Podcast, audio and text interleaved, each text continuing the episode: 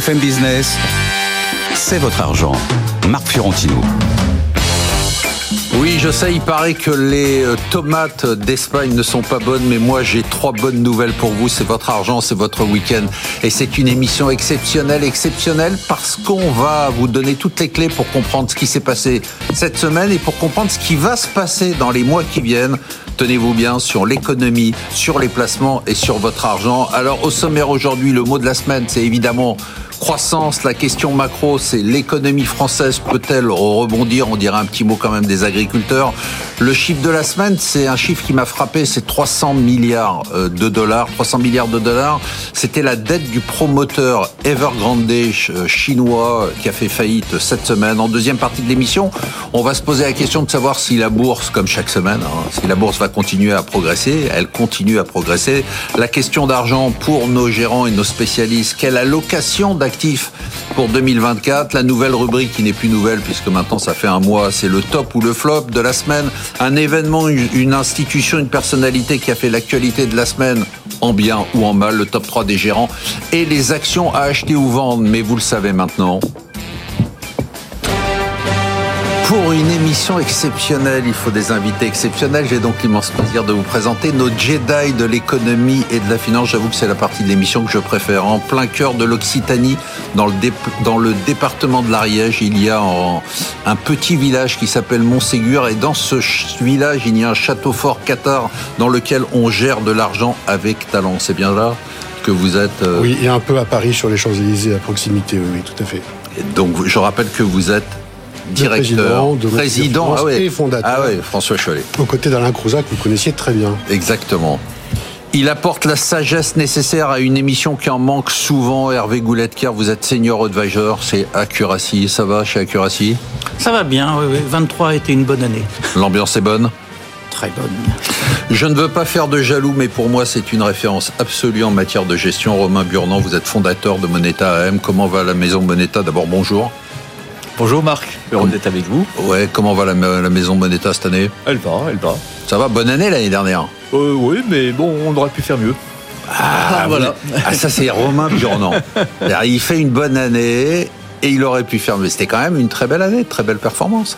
Sur les fonds petites valeurs, moins sur le fonds multicap, mais 2024 est devant nous. Bon, euh, je ne sais pas s'il faut le présenter lui. Je dirais qu'il est à l'économie ce que le général de Gaulle était à la France, Maïté à la cuisine et Johnny Hallyday à la chanson, le monumental Jean-Marc Daniel. Bonjour. Je ne sais pas ce qui est le plus flatteur, si c'est Maïté, le général de Gaulle ou Johnny Hallyday. Bah, justement, quel, est le plus flatteur? Ah, je choisis manifestement Maïté. Bah, évidemment. Et en plus, elle est du sud-ouest, Maïté. Euh. Donc, je, je savais que ça vous ferait plaisir. Allez, on passe tout de suite au mot de la semaine. Le mot de la semaine, c'est croissance. J'ai hésité pour le mot de la semaine entre croissance et contraste. Ce qui m'a frappé, c'est le contraste de croissance entre la croissance de la zone euro à zéro ou presque, bon, un peu au-dessus, on va en parler, alors que la croissance américaine a été la meilleure des pays développés, mais contraste aussi au sein de la zone euro, entre d'un côté bah, l'Allemagne euh, qui pleure, bon, la France qui fait la France, et l'Espagne en pleine forme. Le FMI prévoit une croissance mondiale à 3,1% pour 2024. Hervé Goulettier, tout ça vous inspire quoi? Ben, 3,1%, c'est pas terrible. Alors on peut. On vient de 3,8, hein on peut prendre une loupe en disant c'est une révision à la hausse de la croissance. mais, en fait, 2,9. Ce qu'il faut bien avoir en tête, c'est que dans la décennie précédente, la croissance, qui est une croissance mondiale, euh, c'était 4, et si on prend la décennie d'avant, c'était 4,5. Donc en fait, c'est un ralentissement de la croissance en tendance dont on nous parle, et donc en fait, ça veut quand même dire que est-ce la démographie? Est-ce l'efficacité des systèmes de production? Mais ça croît plutôt plus lentement. Alors, il y a des endroits où le ralentissement est plus fort qu'ailleurs, mais dans la projection, moi, ce qui me frappe, c'est quand même le manque de conviction, parce que pour tous les pays dont vous avez parlé, quand vous prenez la croissance fin 2024 par rapport à fin 2023, États-Unis 1,5, Europe 1,5, Royaume-Uni 1,5, Japon 1,5 et à l'intérieur des pays européens, c'est à peu près pareil partout. Donc en fait, il y a un manque de conviction et je crois que c'est ça qu'il faut retenir. C'est un scénario moyen à probabilité sans doute un peu faible. Et donc, en fait, il faut s'intéresser à tous les événements qui pourraient faire que soit c'est un peu mieux, soit c'est un peu moins bien. Donc, en fait, il faut prendre ça pour un chiffre parce qu'il faut bien en donner, mais il faudra être agile dans sa gestion, sa gestion d'actifs pour les collègues ici présents, par exemple, parce que ce qu'on peut dire quand même sans trop se tromper, c'est qu'il y a une probabilité importante que ça se passe pas comme ça. Jean-Marc Daniel Lecomte, moi j'ai envie de vous interroger sur le contraste, moi qui me frappe vraiment entre la croissance euh, des États-Unis et la croissance de la zone euro, et puis même à l'intérieur de, de la zone euro, bon, quand on prend l'Espagne, on attend 1,5% l'année prochaine, l'Allemagne euh, toujours à zéro. Qu'est-ce que ça vous inspire? Non, d'abord sur la croissance des États-Unis, je suis toujours très réservé puisque l'année dernière, euh, à la fin de l'année dernière, Jeannette Yellen a dit "Écoutez, au stade où nous en sommes, je pense, disait-elle, qu'on pourra pas descendre en dessous de 2000 milliards de déficit budgétaire dans les 10 ans qui viennent." Alors, si on fait de la croissance à crédit, avec 2000 milliards de déficit budgétaire, 1000 milliards de déficit extérieur, on finit quand même par avoir de la croissance, même si on Mais pas non, regardez-nous, on fait de la croissance à crédit, on fait pas de croissance. En oui, France. sauf que euh, on n'a pas de 1000 milliards de déficit budgétaire. D'accord. 2000 milliards de déficit budgétaire, ça fait 6%. Bah, on a quand même un déficit de 5%, je veux dire. Euh, on a un déficit de 4% du PIB en France Ouais. et, et au niveau de la zone euro, vous avez des pays qui sont en excédent euh, budgétaire. D'ailleurs, ce sont pas ceux qui sont les plus les moins performants en termes de croissance qui sont en excédent budgétaire. Je rappelle quand Ouais. même que le Portugal qui était euh, est, est en excédent budgétaire et a descendu son niveau de dette par rapport au PIB en dessous. Donc qu'est-ce que vous 100%. nous dites? Vous nous dites en fait, vous, euh, Marc, vous êtes impressionné par une croissance, mais c'est une croissance à crédit. Et oui, c'est une croissance à crédit, c'est une croissance artificielle. Le véritable enjeu, c'est effectivement l'efficacité du capital. On l'a dit, c'est effectivement la productivité. C'est tout le débat actuel. Elle est où cette productivité? Elle, ou d'où elle pourrait venir? Quant à l'Europe, il y a un aspect qui est un aspect démographique qui est incontestable. C'est-à-dire que je pense que l'Europe est en train de basculer d'un modèle de croissance intérieure à un modèle d'exportation d'épargne pour vivre au crochet des pays jeunes. C'est-à-dire, on- on- C'est ce que fait le Japon, il vit très bien. Exactement. Le Japon a fait ça. Nous, on Mais est c'est bien comme modèle, non? De, de rien qui- foutre et de laisser les autres travailler. Oui, absolument. C'est, c'est, euh, des pays qui ont vocation à devenir des maisons de retraite doivent l'assumer. C'est-à-dire que ou bien vous faites une loi immigration en disant on va faire venir la jeunesse, Ouais. ou bien vous faites une loi Mais immigration. est-ce que c'est pas un bon modèle? Non, mais très sérieusement, le Ah non, Japon, non, mais très- le Japon a eu un creux, bon, de, de 20 ans ou 25 ans, mais là, on voit que tout va très bien au Japon. Oui, oui. Ils sont mais très heureux. Il faut aller jusqu'au bout du modèle. Je rappelle quand même que quand ils se sont lancés dans l'aventure qui consiste à acquérir énormément de biens à l'étranger, ils ont tout fait pour avoir un taux de change très élevé. Oui. À l'époque, un dollar valait 75 Oui. yens. Maintenant, un dollar, ça vaut 150 yens. C'est-à-dire que ce qu'ils ont acheté dans les années 80-90 avec leurs excédents extérieurs a pris deux fois plus, a doublé en valeur par rapport à, leur simple monnaie nationale. Nous, on a un euro qui n'est pas en situation d'être aussi fort et aussi puissant que l'était le yen de l'époque, ne serait-ce que parce qu'il y a quand même un endroit où il y a du déficit extérieur par rapport à d'autres pays qui font des excédents extérieurs. Vous avez des endroits qui vieillissent, qui font des excédents extérieurs et qui ont une croissance ralentie, c'est l'Allemagne et l'Italie. Vous avez des pays qui sont encore en voie d'être des pays relativement émergents, entre guillemets. C'est le cas de l'Espagne, qui est un pays qui est en train, en plus de sortir de la crise des PIX. Et puis, vous avez un pays qui, qui, qui, qui est 173 milliards de déficit budgétaire, un déficit de la balance des paiements courants de 50 milliards et une incapacité à gérer l'immigration. Donc ça, c'est, on a reconnu quel était le pays en question. Et je crois que ça, c'est un vrai problème, indépendamment de la croissance. C'est l'inadaptation des politiques économiques et des politiques sociales à la réalité démographique et, du pays. Donc vous mettez la démographie très en avant. Ah oui, je pense que c'est un des enjeux déterminants. Encore une fois, le- les États-Unis, c'est, euh, alors les États-Unis, il y, a, y a un doute. Quand vous regardez ce qui se passe au Texas, où euh, le gouverneur du Texas a décidé de ne pas appliquer euh, une décision de la Cour suprême qui euh, lui interdisait de mettre des fils de fer barbelés sur certains éléments de la frontière euh, et disait que la garde nationale ne devait pas tirer sur les sur les clandestins qui essaient de franchir la frontière. Il a dit moi je m'en je m'en moque complètement. hein. Je moi je suis le Texas, Washington c'est des. C'est la sécession, quoi. oui, oui, absolument. C'est l'esprit que- de la guerre de sécession. Je pense qu'un des problèmes des États-Unis, ça va être sur un certain nombre de sujets la reconstitution d'une unité nationale et le, le- Qui n'existe plus. qui existe de moins en moins. Oui. Romain Burnand, quand vous regardez un peu tous vos investissements, je sais que vous êtes très euh, européen, hein, notamment, euh, vous, vous vous dites, tiens, waouh, il y a vraiment des pays euh, qui se passent très bien et puis des pays qui sont totalement à la ramasse. On, se dit plutôt, il y a, il y a ce serait plutôt du style, euh, on ne sait pas très bien où on va en termes de croissance. Globalement. Globalement, et on voit par exemple les sociétés de services informatiques très larges, globales, comme Capgemini et compagnie, attendent pas vraiment de croissance sur le premier semestre, mais ils se disent, on attend un rebond sur le deuxième. Mais on ne voit pas très bien, voilà. on a donc beaucoup de secteurs ont un peu cette idée-là qu'on attend un rebond sur le, la fin Donc c'est un peu global et par secteur. Il y a, vous, vous avez pas de, je sais pas d'exemple frappant en vous disant tiens euh, cette zone géographique, elle, elle, donne un push à une des sociétés qui est très impliquée là. Par ben, moins, moins, moins, moins, moins en ce moment que lors le, le boom des pays émergents, lors du boom de la Chine ou, ou lors de redémarrage très rapide des économies américaines qui, qui tiraient l'ensemble. Alors, on va passer tout de suite à la croissance française parce que c'est quand même assez important. Et puis, on a eu des événements assez majeurs. La croissance française, c'est zéro, zéro pointé pour le dernier trimestre. Même si nous, on a fait du crédit aussi, comme disait Jean-Marc Daniel, mais nous, le crédit, il crée pas de croissance. Hein. 0,9% pour l'année, aucune chance d'atteindre les 1,4% de projection de croissance prévue pour le gouvernement pour 2024. Euh, je sais pas, moi, ça me déprime, euh, Jean-Marc. Oui, alors il faut, il faut voir le profil de la croissance de l'année 2023 qui a été extrêmement curieux, puisque on aura eu finalement pas loin des 1% de croissance qui avait été euh, annoncé par 0, le... 9, oui, 0,9, qui était la, la, prévision de croissance de la loi de finances euh, votée à la fin de 2022, c'était 1%. Donc on n'est pas très loin, mais le profil est assez bizarre, puisqu'il y a eu un très beau, un très bon euh, second trimestre, et puis depuis, le premier trimestre avait été... et en juillet, tout s'est arrêté. Oui, tout semble s'être arrêté en juillet.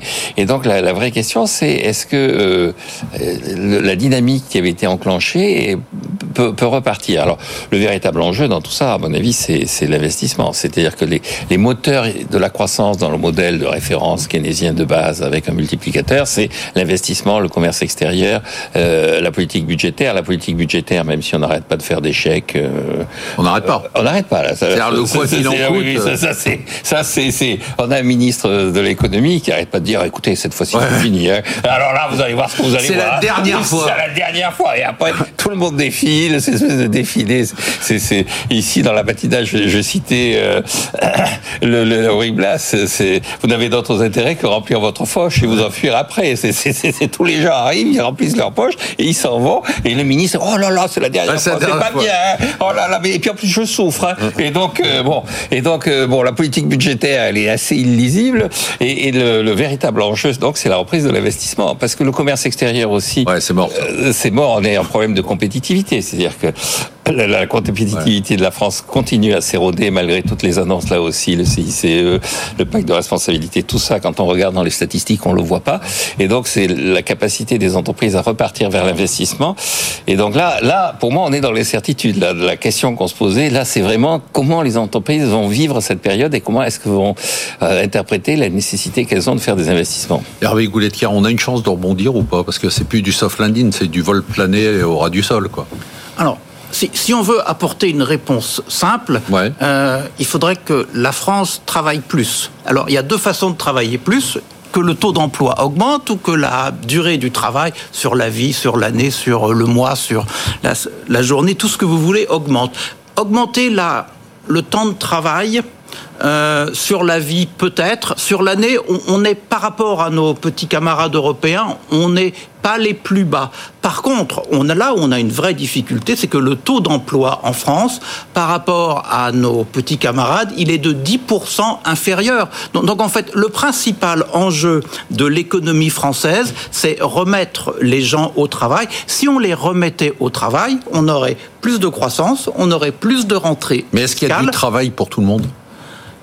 Alors, ça, c'est une question de demande ou une question bah d'offre. parce que euh, l'emploi des seniors, par exemple, on voit bien, il, est, il est pourri. C'est pas, c'est pas faute de vouloir travailler. Ben, en, fait, euh, le paradoxe, c'est que tout de même, les employeurs disent aujourd'hui qu'ils ont beaucoup de mal à oui, trouver dans certains la main d'œuvre.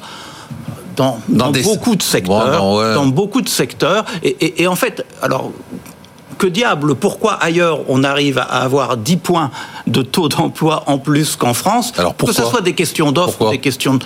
Pourquoi? Alors, il y a sans doute des questions de qualification, vous avez raison, c'est euh, une œuvre de longue haleine. il y a de des questions, sociale aussi. Il y a des questions de croissance. C'est vrai que quand on n'a pas de croissance, créer de l'emploi, c'est plus compliqué. Alors, est-ce que... L'Allemagne n'a pas de croissance et ils sont en plein emploi. Hein. Oui, mais enfin, ils, étaient en plein emploi avant déjà. Donc, ils sont entrés dans la non-croissance déjà avec une situation de marché du travail euh, bien meilleure que nous. Mais, mais d'une façon ou d'une autre, euh, si on n'arrive pas, et ça c'est plutôt l'offre que la demande à faire qu'on ait plus d'emplois en France. Les questions de croissance, les questions de finances publiques, on ne les réglera pas. Après, ça c'est le premier problème. Le deuxième problème, c'est euh, on a un poids du secteur manufacturier qui normalement est là pour euh, pousser la compétitivité, pour créer de la productivité. On a un poids du secteur manufacturier qui est beaucoup plus faible qu'ailleurs. On doit être à 13% du produit intérieur. Ça va pas changer. Ça, ah, on va pas revenir non plus à l'agriculture. Je veux dire. Non, mais n'empêche que si on regarde par rapport aux petits camarades, c'est quasiment 10 points de plus chez les Allemands et chez les Italiens. Hmm. Les Italiens doivent être à 21, là où on est à 13. Donc là encore, pourquoi on a eu cette euh, désindustrialisation? Le thème est à la mode. Ben, en fait, pour deux choses. Des raisons. À chaque fois, vous allez nous faire deux choses et puis ensuite, on va, on va rester une demi-heure. Allez-y. Bon, je m'arrête alors. Non, non, non. Bon, faut savoir. Euh, oui, c'est les coûts salariaux d'une part et la fiscalité de l'autre. Euh, les coûts salariaux ont été très longtemps trop élevé en France. Aujourd'hui, on a plutôt, on a rejoint le peloton, mais ça ne veut pas dire qu'on soit attractif. Et la fiscalité sur les entreprises, ça se voit aussi, elle est plus lourde qu'ailleurs. Donc quand on n'est pas beaucoup compétitif et qu'on a une fiscalité qui est plus lourde, euh, on marche vraiment avec un sac à dos un peu lourd sur les épaules.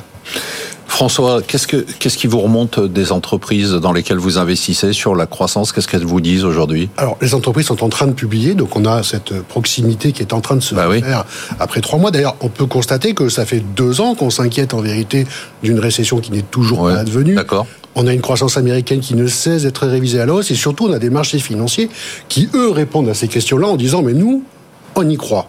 Ça fait depuis novembre, décembre et maintenant janvier que non seulement on a retrouvé les plus hauts, mais on ne cesse de battre record sur Mais les entreprises, ça veut dire que le scénario qui est celui des marchés et qui anticipe bien plus, euh, je dirais, finement euh, la croissance à venir euh, que, nous autres économistes, les marchés ont répondu à la question en disant nous, on pense que on peut regarder au-delà du point bas de, conjoncture et, investir.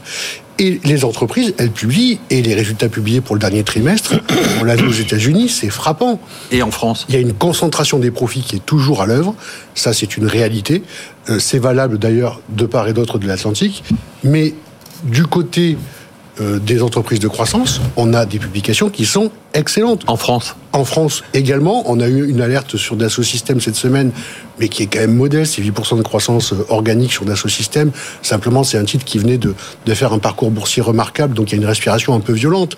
Mais regardez ce qui s'est passé sur les publications de, de, LVMH, sur les publications des, des, grandes entreprises de croissance européennes. Donc du côté des entreprises, que vous nous dites, François, c'est pour l'instant pas de signal d'alerte. On a des métiers qui sont en croissance et qui maintiennent euh, leur position très dominante en fait dans la captation des profits. Et ensuite, effectivement, on a un ventre mou du marché qui lui est plutôt sur une stagnation. Mais encore une fois, les profits 2023 sont historiquement élevés partout. Romain, qu'est-ce qui vous remonte des entreprises? Ben, Je suis d'accord avec François. Avec euh, les profits sont extrêmement élevés en 2023 et en 2022, donc on a eu des années records qui n'étaient pas attendues. Mais maintenant, il y a peut-être un et, et, comme dit François, les marchés ont, sont, sont, optimistes. Et il y a peut-être une période d'incertitude entre le moment où on verra la croissance vraiment repartir et où on pourrait être déçu des résultats. Donc c'est vrai que Dassault Systèmes a beaucoup progressé, 30% de hausse assez rapidement euh, dans le domaine parce que la tech était portée dans le monde entier. Les résultats sont publiés, légère déception, pauvre prise de profit importante, prise de profit, hein. ça reste un, techniquement ça, rien n'est cassé, mais quand même déception par rapport aux attentes du marché à court terme. BNP Paribas, résultat T4 euh, sous les attentes, ça c'est clair, euh, présentation un petit peu compliquée, hop, même si le titre, lui, n'avait pas. Euh, Mais vous, votre perception, Donc la perception avec votre expérience, vous avez l'impression que sur la croissance, il y a des signaux d'alerte ou pas du tout en France? Bah on, est dans le, on est bien au niveau des résultats des entreprises, on est bien dans le sur, la phase domestique, on est sur cette phase un peu, attentiste hein, où les, les, résultats sont moyens, euh, la progression, ça dépend des secteurs, hein, mais la progression vient aussi du continue de venir des résultats du serrage des coûts. Euh, voilà, alors bien sûr, il y a des exceptions. Les services à l'énergie euh, pour une croissance, la décarbonation de l'économie donne des, facteurs de croissance. Le tourisme est relativement positif aussi. Euh, mais le, voilà, l'économie est, est, stable et ça se voit dans les résultats. il peut y avoir une impatience du marché face à ça. On va en reparler. Jean-Marc, il y a une question que je me pose, c'est ce que vous dites sur la France et ce que je dis, on, se le dit depuis 20 ans en disant ça peut pas continuer, il y a un moment où ça va s'arrêter. pourquoi ça s'arrête jamais en fait? Qu'est-ce qui fait que en fait ce qu'on explique c'est que le truc est totalement aberrant en gros euh, c'est quoi? C'est le fait qu'on ait la garantie de l'euro, qu'on ait la garantie de l'Allemagne, qui fait que finalement, bah, on peut continuer à distribuer des chèques parce qu'il y a quelqu'un derrière qui, garantit nos crédits et notre déficit et notre dette? Ah oui, oui, tout à fait. Je pense que l'année 2002 a été une année cruciale parce qu'il s'est passé trois choses en 2002. La Chine est rentrée dans l'OMC, donc on était sûr qu'il y avait un concurrent structurel qui rentrait sur des bases qui étaient des bases d'égalité avec les autres. Il allait effectivement perturber tout le marché. Il n'y avait plus aucune contrainte à sa pénétration de marché. Deux, face à ça, on a décidé de moins travailler donc on est passé aux 35 heures. Donc vous avez un concurrent nouveau qui arrive avec des coûts faibles et vous dites, nous, face à ça, on travaille moins. Qu'est-ce qu'on faisait avant dans les années 50-60 dans ce genre de situation? On dévaluait. Mhm. Alors là, troisième décision, on rentre dans l'euro. Et donc on a échangé la dévaluation contre la couverture allemande. C'est-à-dire on aurait pu échanger la dévaluation contre du travail, on aurait pu échanger la dévaluation contre la compétitivité face à la Chine. Non, on a échangé ça contre la couverture allemande et le, une sorte de bras de fer avec l'Allemagne. C'est un bras de fer, il y en a même pas. Il y en a même pas parce que c'est le ce que j'appelle le théorème de Chirac. Vous savez, c'est mais Bruxelles, ils vont pas nous envoyer des chars. Ils en ont pas. Et donc on peut tout se permettre. Le véritable problème, c'est jusqu'où on peut tout se bah permettre. Et donc, mais on n'arrête pas. On n'arrête pas et on, on aurait pu dire quand on voit que l'Allemagne se refuse elle-même de dépenser les 60 milliards pour des raisons d'endettement et que nous, on continue à, nous endetter et à dépenser avec leur garantie, euh, je sais pas, et à quel moment ils tapent sur le point quoi Ils tapent sur la table Je ne sais pas. Je pense qu'il y, a eu un, un traumatisme euh, grec pour les Allemands. C'est-à-dire quand, euh, en 2012, au moment où on a demandé à à la BCE de, de, de, racheter la dette publique. Et on a dit on, on, va sauver la zone euro. Et l'Allemagne, d'une certaine façon, dit de toute façon, on finira toujours par capituler. C'est-à-dire, si on n'est pas capable de Donc on a raison de continuer à voilà, faire n'importe quoi. Si on n'est pas capable de sortir les Grecs, est-ce qu'on peut sortir les Français Donc on a raison. Donc on a raison de continuer. On a raison de continuer à faire. Jusqu'au moment où euh, c'est toujours pareil, ça va être un, vrai, vrai drame. C'est-à-dire. Bah, pourquoi? Non, parce que ça peut durer euh, la situation, non Oui, mais si la gagne les élections, encore ah. que l'AFD n'est pas euh, oui. et puis opposition. Enfin, ça dépend qui y a au pouvoir. Euh, aux Pays-Bas, on avait Marc Rutte qui n'arrêtait pas de nous taper dessus. Il a perdu les élections, mais les gens qui sont arrivés sont encore plus anti-français que euh, que lui. Et donc la question qui se pose en Slovaquie, pareil, les gens qui ont gagné les élections développent un discours anti-Occident et notamment anti-français qui est assez radical. Donc c'est a priori ça peut durer très longtemps, et puis soudain, il peut y avoir une espèce d'explosion. Euh. Bah, non, La fête peut continuer, quoi.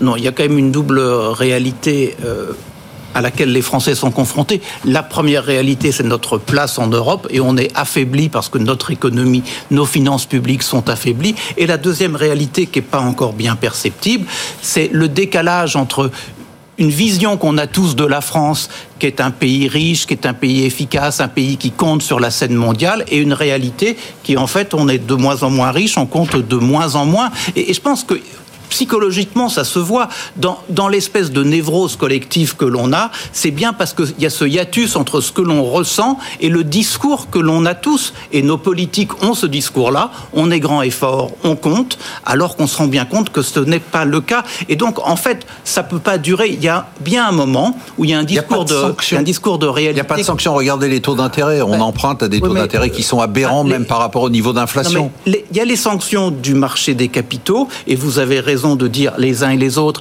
qu'avec l'assurance, alors de la BCE et derrière de l'Allemagne, ça se voit pas, mais il y a quand même des sanctions plus politiques et plus intérieures. Les Français sentent bien que ça marche pas, donc on a une tentation pour aller vers les extrêmes, ce qui va pas aider. Et donc, ce discours de réalité vis-à-vis -vis de l'Europe hélas, il est déjà présent vis-à-vis de l'opinion. Pas encore, mais si on continue, ça viendra. juste pour compléter ça. On a 40 secondes. oui, oui, je suis tout à fait d'accord avec ce que vient de dire Hervé, mais je pense que ce qu'il y a d'intéressant, c'est qu'il y a toute une partie de la classe politique qui est en train d'intégrer et même de dire que c'est une bonne chose, ce recul, c'est le discours sur le droit à la paresse fondamentalement, on, va, vivre moins bien, mais parce que c'est, on l'a voulu, parce qu'on a le droit de ne pas travailler. On, a, on, parlait au manque de travail. Ce qui est intéressant dans le discours politique, c'est, que le droit à l'appareil, c'est en train de devenir une composante. On va, on va passer à la semaine de, de 4 jours. La retraite à 60 ans, mais c'était une punition sadique de nous porter à 64 ans, parce que nous, fondamentalement, on s'en moque. Le droit à l'appareil, c'est constitutif de notre culture. Bon, alors, on ne sait pas si on va faire la deuxième partie de l'émission, parce que nous aussi, on a droit à la paresse. Allez, on se retrouve en deuxième partie de l'émission. On va parler des marchés, on va parler de la gestion de patrimoine et de l'allocation d'actifs pour 2024, des tops et les flops, le top 3 des gérants et les actions à acheter ou vendre. À tout de suite.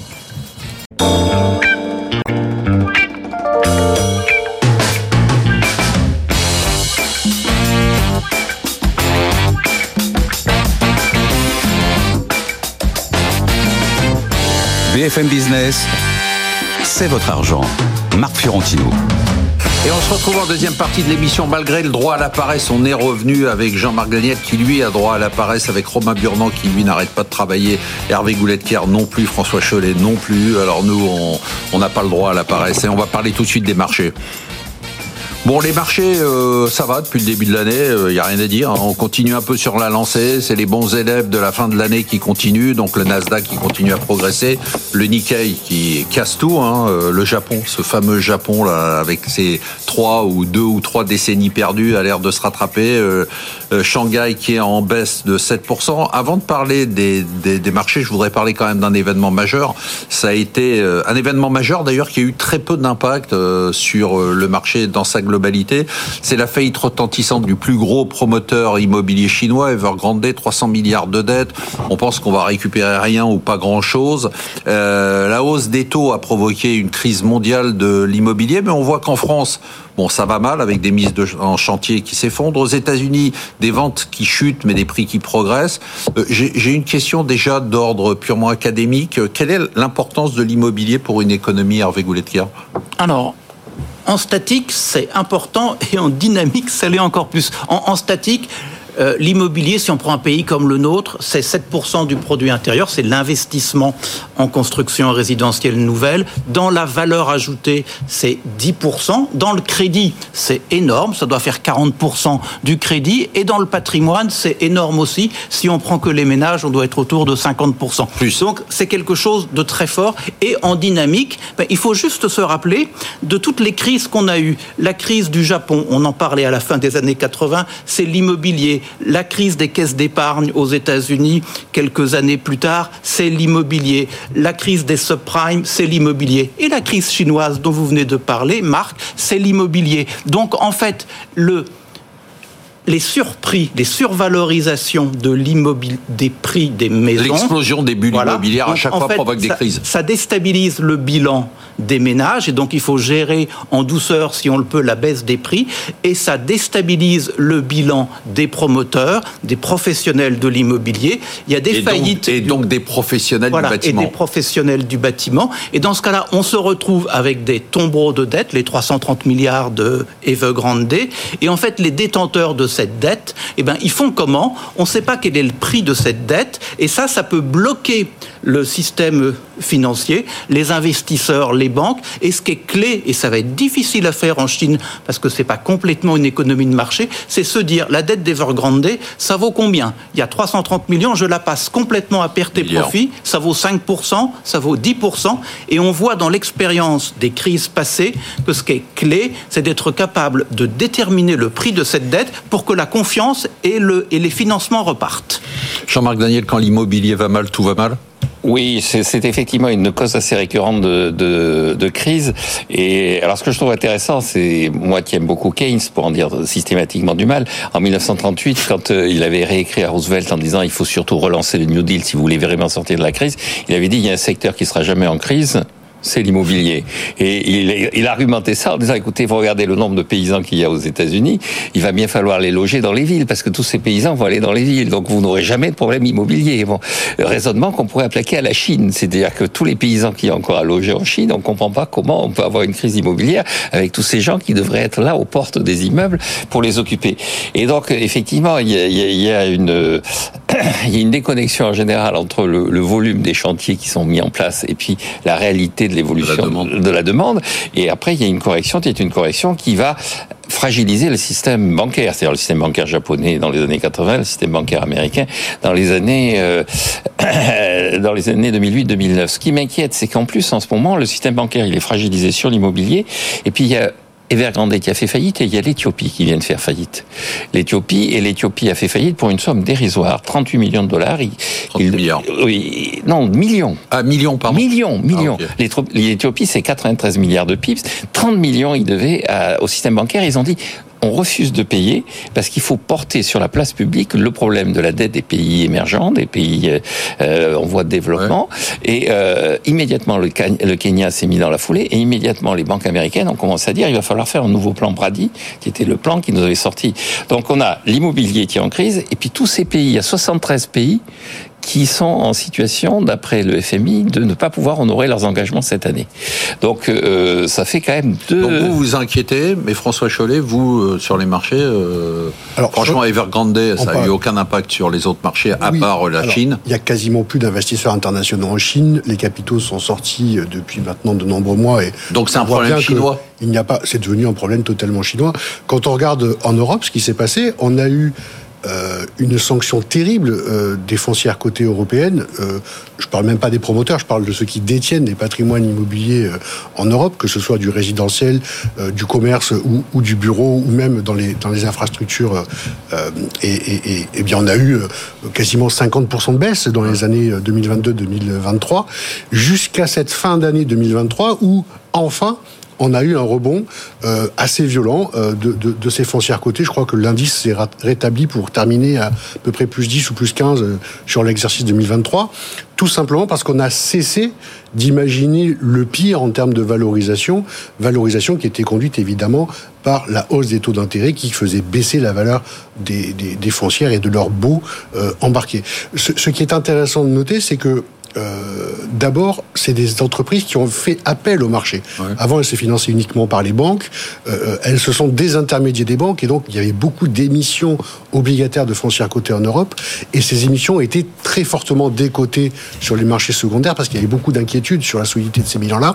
Et on a vu en fin d'année des acteurs massifs, je pense à Unibail par exemple, arriver à refinancer des échéances significatives, je pense que c'était 750 millions la souche, euh, à des taux raisonnables et avec une demande six fois supérieure à l'offre de, de, papier. Et ça, c'est venu quand même rassurer sur la capacité de ces entreprises-là à passer un peu les échéances de dette qui étaient euh, un peu critiques sur les exercices 24 et 25.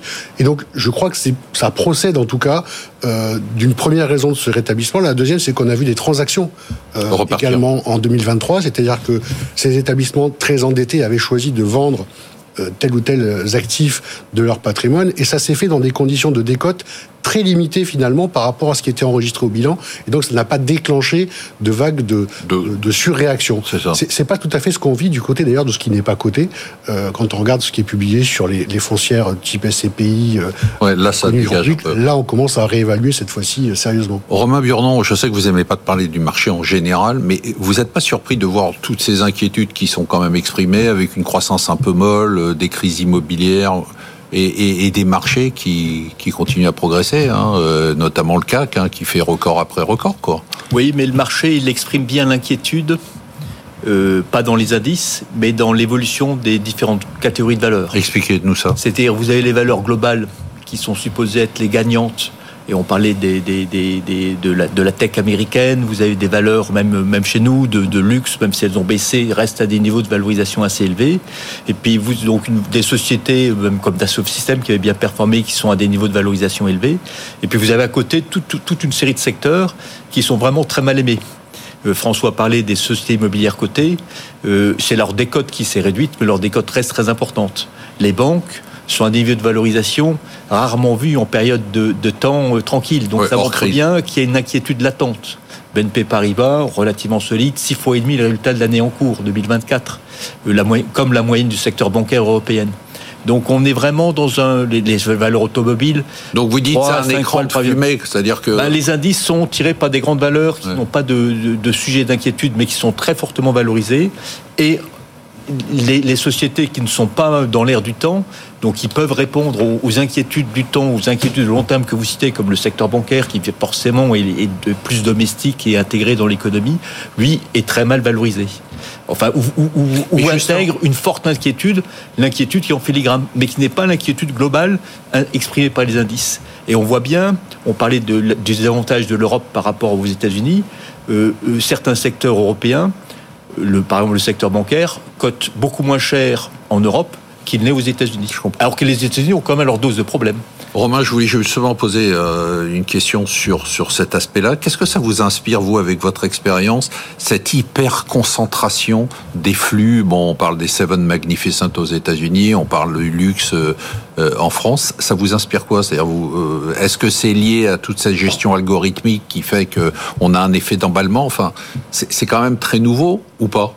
Alors c'est nouveau et pas nouveau.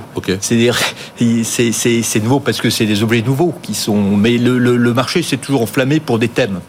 Donc le thème de la croissance des technologies qui, qui allait dominer le monde, c'est un thème qui, voilà, alors on verra si ça se réalise, mais vous aviez à un moment le thème des à ce niveau d'hyperconcentration À ce niveau d'hyperconcentration, non, mais vous aviez, euh, il y a dans les années éloignées, ce qu'on appelait Nifty 50, donc des valeurs comme Coca-Cola et, et compagnie qui étaient supposées être les stars et qui, voilà, qui ont disparu. Donc vous avez quand même toujours des thèmes, vous avez à un moment, les valeurs les plus valorisées euh, dans les pays occidentaux, c'est celles qui étaient le plus exposées aux pays émergents. C'est ça. Hein, et donc vous aviez la question, c'est pas combien de, résultats vous faites, combien de chiffres d'affaires vous faites dans les BRICS. Euh, et, donc, vous voyez, le marché a toujours vécu sur des thèmes, sur des idées de long terme. Et, souvent, ben, les idées changent. Donc, on est toujours dans cette idée-là, mais elle changera un jour. Euh, eh bien, elle changera un jour. Ou alors, on sera dominé par euh, des, des, Ce qui est possible hein, quand on voit quand on voit la, la progression et la réinvention d'un Microsoft. Je veux dire, on se dit qu'est-ce qui peut arrêter Microsoft? Je sais pas si c'est valorisé, si c'est cher ou pas cher. J'ai aucune idée. Je suis pas gérant, mais mais on voit pas ce qui peut les arrêter, quoi. Écoutez, ça fait partie de la liste que j'ai chez ah, vous, mais objectivement, c'est un processus cumulatif de chiffre d'affaires bah oui. dans différents métiers et on ne cesse d'accumuler de la croissance sur l'ensemble des lignes des métiers euh, et, et partant effectivement des systèmes d'exploitation sur le cloud, mais également sur le jeu vidéo et euh, aujourd'hui sur l'IA, et ça ne cesse pas. Et donc, oui, je, partage exactement la même vision. C'était là deux. On n'a pas le droit de partager une vision au contraire celle de Romain. Là où j'ai une nuance, c'est que le dernier trimestre 2023, les publications. Comme avec Jean-Marc Daniel. Oui. C'est normal de le rappeler. On peut partager, il en reste. Euh, on a sur le dernier trimestre 2023 euh, une augmentation des profits en séquence de 50% sur ces sept valeurs magnifiques dont on parle là, alors que le reste du S&P est, à moins 4. C'est ça. donc, c'est les, les profits qui font ces valorisations. Et malheureusement, ou heureusement, à chaque trimestre, après s'être inquiété pendant trois mois de payer des multiples aussi élevés, on a la preuve matérielle de la capacité de ces groupes à concentrer tous les profits, ça. y compris chez nous. Je suis d'accord. Euh, Romain, c'est pas ça. Ce que dit François est très juste. Moi, je partage son avis. C'est-à-dire, est-ce qu'on n'est pas dans un nouveau... On partager, je crois. Non, non, non. Est-ce qu'on qu'on n'est pas dans un phénomène de winner takes all Oui, bien sûr. Mais alors la question, vous voyez, Nokia à un moment, c'est plus une question de mode. Euh, euh, pendant la bulle Internet, euh, vous aviez des gens dont on ne se souvient même plus des noms, qui ont voilà, General Electric était un winner take all. Qu'est-ce que c'est aujourd'hui? Vous voyez, vous aviez des sociétés dont on ne se souvient plus de noms qui ont été des, leaders incontestés.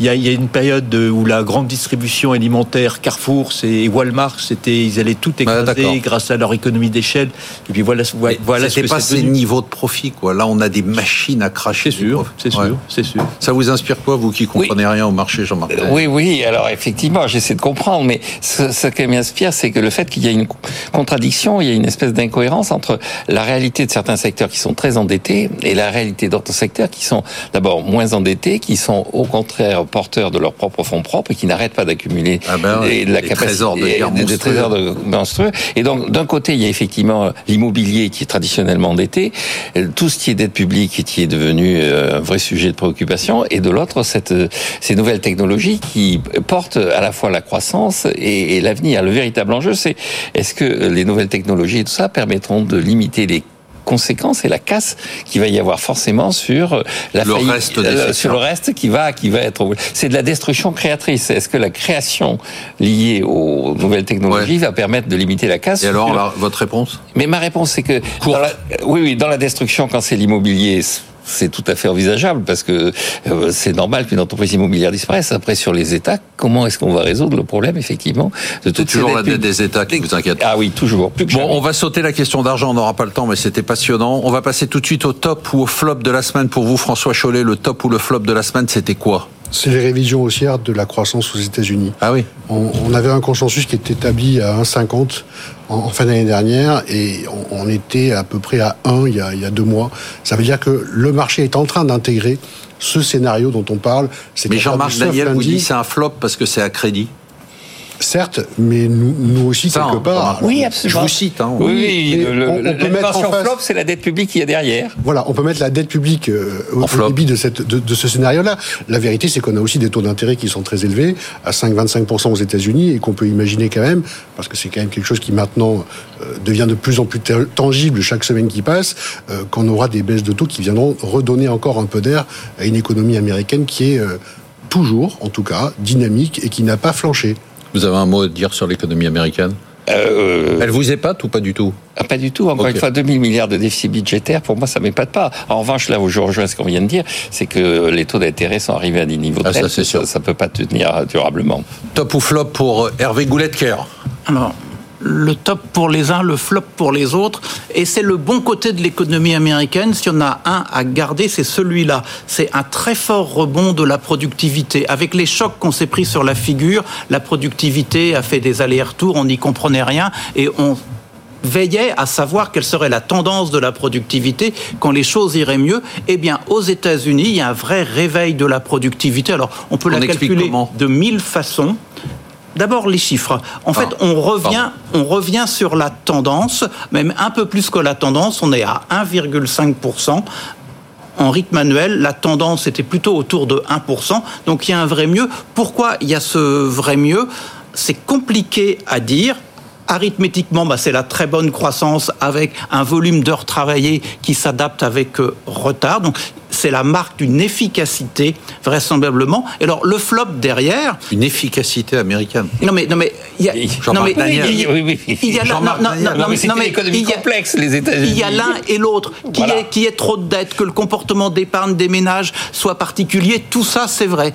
Que le secteur productif américain soit efficace au moins dans certains de ces éléments, c'est vrai aussi. Voilà, c'est comme ça. Et par contre, la productivité en Europe, c'est le mot. La productivité en Europe, là aussi, on avait une tendance de fond à 1%. Actuellement, on est à moins 1%. Et quand vous faites moins 1% sur la productivité, pour la croissance, c'est pas bon. Et pour le reflux de l'inflation, c'est oui, mais pas bon le droit à la paresse. Bon, moi j'arrête alors, moi je suis fatigué maintenant. Romain le top ou le flop pour vous Moi, c'est le flop, c'est le, le, le, bah, le, déclencheur de ce, de ce flop, c'est une interrogation. C'est la baisse d'Asso Système et de BNP Paribas euh, hier, euh, chacun environ 10%. Et ça, montre que les attentes du marché sont élevées. Et c'est vrai qu'on est à des niveaux de marge euh, en Europe, mais dans mais partout en Europe, qui n'a jamais été aussi élevé, avec un record en 2022, un niveau élevé post-Covid.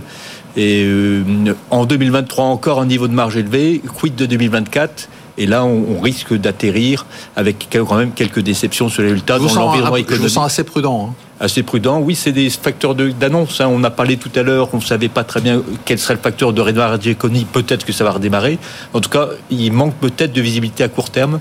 Et la baisse des taux a eu lieu. Les, les, les, les marchés ont remonté. Maintenant, on, on, attend que la baisse des taux ait éventuellement un impact sur l'économie réelle. Mais Et qu'elle s'amplifie. Peut-être. Qu'elle s'amplifie la baisse des taux. La baisse des taux. Euh, on est d'accord pour dire que les taux sont dans des niveaux absolus relativement bas. les taux longs, hein, je parle. Oui, mais ils peuvent continuer à baisser. Ah ben peut-être alors. Jean-Marc Daniel. Oui, alors je conforte et je confirme mon obsession sur les finances publiques et les États. Mon top, flop. C'est un top. Ah, c'est un top. Ça, pardon, pardon, pardon, Écoutez, c'est la Grèce. Je n'ai toujours ah, jamais bah. parlé combien de la Grèce, même dans les périodes les plus difficiles. Je croyais que c'était le Portugal, mais, là, non, non, non, c'est la Grèce. La Grèce est revenue sur les marchés depuis un certain temps, mais cette semaine, elle a émis un emprunt. Elle avait besoin de 4 milliards d'euros. Elle a trouvé 35 milliards d'euros. carton. C'est un carton impressionnant. Euh, les, à l'automne dernier, elle est quittée dans les agences de notation. Elle a quitté la zone de spéculation pour être euh, dans la zone normale. Elle est triple B et euh, elle a un excédent de son un excédent primaire, c'est-à-dire un excédent de son budget en charge d'intérêt. Et donc, ce que nous montre la Grèce, c'est que quand on doit faire des efforts, on peut faire des efforts. Oui, mais sauf que nous, pour revenir, on va pas relancer le débat, nous, on n'a aucune obligation d'en faire. Eux, on les a menacés de les lâcher. Euh, nous, on nous dit globalement continuer à faire n'importe quoi. On paiera pour les agriculteurs, on paiera pour les transporteurs et on paiera pour. Eux, on leur a fait comprendre qu'ils devaient, donc ils ont pu. Le véritable enjeu pour nous, c'est qui va arriver à nous faire comprendre que nous devons. Allez, on passe tout de suite au top 3 de la semaine. Ça bouge un peu avec euh, Louis de Montalembert qui est en tête avec 4,8%, Virginie Robert qui est derrière avec 3,9%. Ils sont toujours euh, tirés tous les deux par les valeurs américaines et leur bon choix d'investissement. Et Frédéric Rosier en 3 à 3,4. Je voudrais qu'on m'envoie un jingle euh, dur, important. Romain Burnand, les yeux dans les yeux. La France vous écoute. Je vais vous donner votre portefeuille, vous allez me dire ce qu'on doit faire et ensuite je vais vous demander quelque chose de très important. Vous allez me faire une recommandation. Vous avez du Alten. J'aime bien. Société gagnant de long terme, française qui, euh, qui s'étend dans l'Europe et dans le monde, on garde. BNP. On garde. Vous êtes toujours confiant Société, euh, société à la valorisation comme le secteur cassé, structure financière correcte. Stellantis. Un peu comme BNP, euh, marge incroyable. Bon, ils ont fait une progression spectaculaire. Progression spectaculaire l'an passé, mais marge incroyable, recette de cash inouïe. Vous avez du, vous avez du Vivendi là-dessus. Vous avez eu un nez euh, incroyable parce que vous aviez Vivendi, vous avez aussi tout, vous aviez toutes les holdings. Enfin, vous nous avez tout fait sur Vivendi. Qu'est-ce qu'on fait? On a eu bah, Vivendi, ça va, ça se passe très bien. Ouais. Le, le, le, split, c'est bien. Le holding va être splitté en quatre. La décote va se réduire. Les gens pourront choisir leur morceau. Donc la décote liée à un panier de d'actifs euh, variés euh, Super. et donc c'est ce que le marché joue avec la hausse du titre. Allez, on va rapidement. Vous avez du téléperformance, on garde. On garde. Technip Énergie, on garde. On garde aussi. Vous avez les poulets de LDC. On garde aussi. Et on rajoute. Si et vous avez du Airbus. Du Airbus, on, on, garde aussi. Ok, qu'est-ce qu'on achète alors On achète euh, Ryanair, ah. compagnie aérienne européenne, qui se trouve être un peu le, le meilleur des compagnies aériennes avec pas de dette, des avions qui sont financés en fonds propres, achetés dans des conditions avantageuses, une efficacité au top, mais surtout une demande du tourisme importante qui n'arrive pas à être satisfaite et des capacités aériennes moyen courrier en Europe qui sont inférieures à ce qu'ils étaient avant le Covid. Oui, et puis on peut dire que lui, il dépense pas trop. Hein. Enfin, je veux dire, il tient bien ses, ses coûts. Ses coûts ont été tenus et effectivement, marge incroyable. Est-ce qu'on peut me renvoyer le jingle, s'il vous plaît? François Cholet. Les yeux dans les yeux. Les yeux dans les yeux, la France vous regarde. AXA. On regarde. Sanofi. Alors on a allégé Sanofi avant la publication des résultats. Euh, effectivement. D'accord. C'est plutôt une bonne idée, je serais plutôt vendeur. CGG. un cauchemar, il faut attendre un petit peu sur ces dossiers-là, c'est les small cap, personne n'en veut. Corbion. On vend. Trigano. On garde. Kering. On garde. Siemens. On garde. Eli Lilly. On va garder ah, exactement comme Novo, j'ai fait les deux. Ah Bravo, non, franchement, les trois dernières, euh, les trois dernières valeurs, vous nous avez conseillé Lilly, euh, Microsoft, et Novo Nordisk, euh, ça se passe plutôt pas mal. On pouvait pas faire beaucoup mieux que ce, tailler ce trio-là sur les dernières semaines. Qu'est-ce qu'on achète ah, je vais avoir une idée extrêmement originale. LVMH, ah. c'est très cher, c'est très beau. Ça, c'est incroyable. Et pourtant. Quand, quand j'ai reçu votre mail qui me disait je vais recommander LVMH, je me suis dit c'est quand même couillu mais parce qu'on arrive à des multiples de valorisation pour une société qui est riche, a de très belles marges, continue à se développer avec de la croissance organique. Mais on a des multiples acceptables. il y a des pays qui on sont a des multiples acceptables et je veux bien patienter sur LVMH et je pense qu'on retrouvera les sommets sur ce titre-là. Et donc je pense que ne pas en avoir aujourd'hui dans le cadre de la compétition que vous animez toutes les semaines sur ce plateau, j'ai bien l'intention de réintégrer le trio. Et donc, je mets du LVMH parce que ça va bien nous aider. C'est un très bon argument. Comme ça va nous aider auprès de nos clients. Romain Burnand, vous, vous en avez, vous, du LVMH dans vos portefeuilles Un tout petit peu, un tout petit peu. Pourquoi vous en avez pas plus? Ben parce que c'est, enfin, on, avait un consensus extrêmement fort autour du luxe qui s'est dégonflé. Le, les résultats d'Elfam ont été publiés, ils ont été un ouf de soulagement. Euh, mais c'est plus pour nous un rachat de force qu'un mouvement de, de fonds euh, à voir. Et pour un secteur pourquoi ce consensus c'est un peu pour, de votre côté c'est un peu euh, atténué? Bah, le consensus est atténué lui-même parce que la croissance de l'ensemble du secteur avait beaucoup ralenti à partir de l'été dernier. Et vous avez maintenant des effets de base qui vont être très difficiles, notamment en début d'année, Le premier trimestre de l'an dernier était excellent avec le réveil de la Chine à l'époque et donc on se retrouve dans des, dans des questions de croissance où c'est plutôt sur le second semestre que la croissance pourrait repartir. Donc on est un peu dans la même interrogation de nombreux secteurs. Mais je suis d'accord avec François pour, euh, pour dire que c'est une société de top qualité. Elle n'a pas de dette, elle a un cash flow incroyable, elle a des marges incroyables. Donc on ne prend pas beaucoup de risques à l'acheter. La question donc c'est un arbre qui peut monter au ciel. Alors, c'est un arbre qui a déjà monté au ciel. Hein, et, la question, c'est effectivement, on risque pas de faillite avec LVMH. Euh, et la question, c'est quel est le meilleur point d'entrée? Donc, je me le réserve. Mais vous, vous y allez. Tant qu'il y aura des gens comme Jean-Marc Daniel qui portent des pantalons en cuir, le Louis Vuitton, ça continuera à marcher. Hein. Merci, tous les jours. Hein. merci de nous avoir suivis. Merci à tous nos invités de marque. On se retrouve la semaine prochaine pour une émission dont je peux déjà vous dire qu'elle sera exceptionnelle. Et surtout, n'oubliez pas, vous pouvez nous écouter, nous voir, nous réécouter, nous revoir en podcast et en replay. Et ça marche très bien.